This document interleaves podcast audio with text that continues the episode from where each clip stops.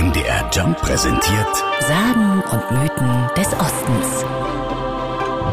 Es muss ein süffiger Abend gewesen sein, vor Hunderten von Jahren, in der Ratsweinschenke in Burg.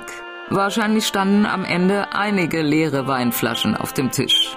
Und es stand ein Entschluss fest, sich aufzumachen, um die unterirdischen Gänge der Stadt zu erkunden. Davon hatte der Wirt seinen Gästen erzählt. Doch die Gäste glaubten dem Wirt nicht und wollten die geheimnisvollen Gänge selbst erforschen.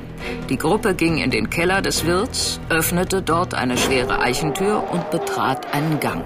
Vornweg ging ein kleiner, mutiger Mann. Dem Mutigen wurde eine Trommel umgehängt und er bekam Windlichter, an denen sich seine Begleiter orientieren wollten.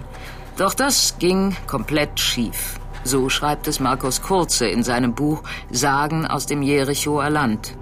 Den Neugierigen wurde schlecht und sie bekamen plötzlich keine Luft mehr. Am Ende blieb dem Wirt bloß noch zu rufen, rette sich wer kann und die ganze Gesellschaft rannte wieder aus diesem unterirdischen Gang hinaus. Aber der Trommler, den fanden sie natürlich nicht. Der kam nicht mit zurück und irgendwie verstummte dann auch das Trommeln und keiner fasste mehr den Mut, da hinterher zu laufen, obwohl sie sich vorher so verabredet hatten, dass sie ihn retten, sollte irgendetwas passieren. Und aus Angst ließ dann der Wirt die Tür zumauern und keiner versuchte seitdem jeher wieder die unterirdischen Gänge, die es gegeben haben soll, im Burg zu erforschen. Die unterirdischen Gänge sollten von der Schenke direkt zum Weinberg und ins Zentrum der Stadt führen.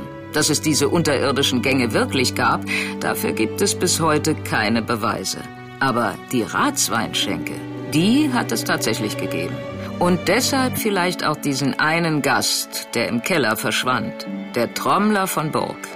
Man denkt ja, er läuft unter den Straßen irgendwo lang und man könnte das Trommeln noch irgendwie hören. Ja.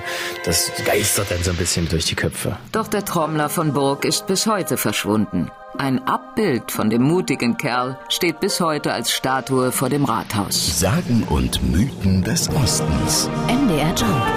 In Sachsen, Sachsen-Anhalt und Thüringen zu Hause.